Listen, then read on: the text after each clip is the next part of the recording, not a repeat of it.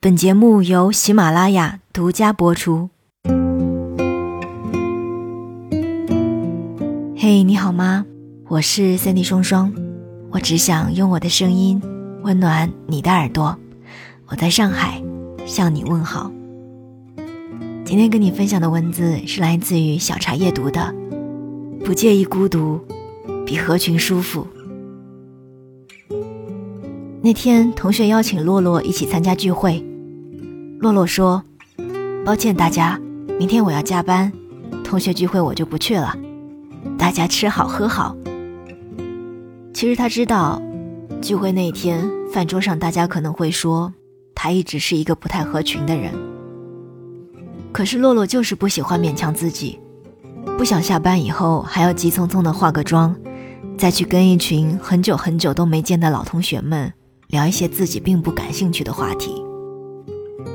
其实他不是真的要加班，他就是不想去，宁可一个人窝在家里炒两个小菜，看一部老电影。我想，在其他人看来，洛洛也许是不合群的，但谁心里对这样的果敢没有一丝羡慕呢？有时候我也会思考啊，我们为什么难以拒绝一些自己不想做的事？为什么开口说不？会是一个很艰难的选择，为什么总是将就自己，以期获得一种短暂的、表面的和谐呢？其实我们都很清楚啊，一个人也许孤独，但一定比强行合群要舒服。强行融入一个不喜欢的圈子，给自己带来的只会是痛苦。他们说，相识一场都是缘分，以后就是朋友了。他们说。大家都是老同学、老同事，要一直保持联系啊。可是明里暗里的拉踩，你真的无法解释。一吃饭就不醉不归的习惯，也让人很难沟通。合不来的人，做不来的事，你本来就不喜欢的东西，你非要让自己努力去喜欢，终究是一场徒劳啊。他们说，多认识一些人总有好处的。人脉资源是比金钱更强大的软实力。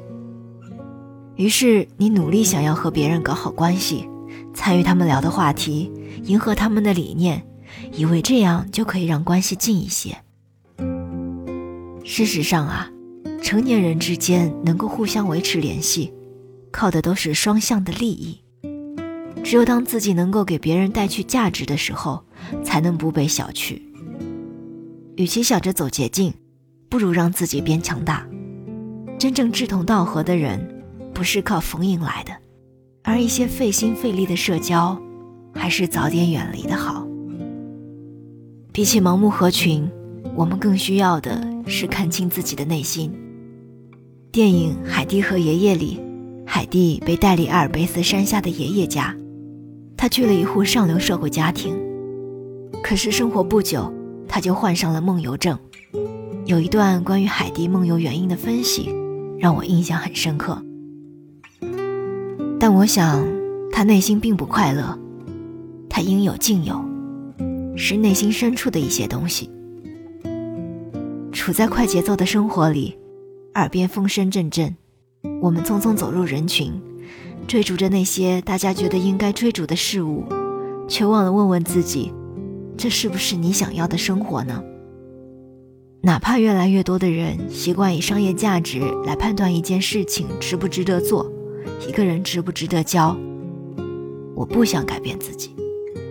如果是我热爱的，如果是我期待的，那么哪怕牺牲掉一些，从另外一种角度讲，也许产值更好，收获更高的东西，又怎样呢？千金难买人喜欢，你爱的才能长久。我们这一生终其努力寻找的，不也就是忠于自己，做自己吗？不知道什么时候开始，“社恐”这个词越来越频繁的被我们拿来形容自己。很多人对于当代社恐的理解，大概是在不熟的人面前礼貌拘谨，不好意思；在熟人面前真实放纵，肆无忌惮。究其原因，不过是。在你真正合得来的人面前，你说话做事，都会真实且舒服的。在真正懂你的人面前，无需刻意打扮，也不必精心措辞，一个眼神就能对上彼此想要表达的意思。真正需要帮助的时候，也绝对不会到处找理由推诿。好朋友啊，不需要太多，是真心的就够了。大家都很累啊，除了工作和休息，每个人能支配的时间实在是太有限了，所以。比起和那种无事是朋友，有事就不熟的人在一起，我更建议你把时间花在真正值得的人身上。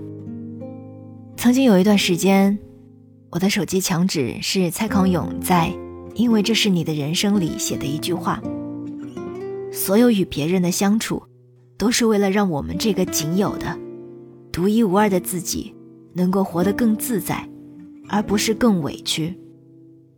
希望有一天，当你也和曾经的我一样，由于复杂的人际关系不知道如何做的时候，能够想起这句话。这一生，我们会认识很多人，有的人真诚以待，也有的人漫不经心。我们无法要求别人如何对我们，但我们可以决定自己的态度，不愧对别人，但也别为难自己。在不伤害别人的前提下，过让自己舒服的生活。至于其他，都排在后面吧。共勉之。我是 Cindy 双双，我们下期再见。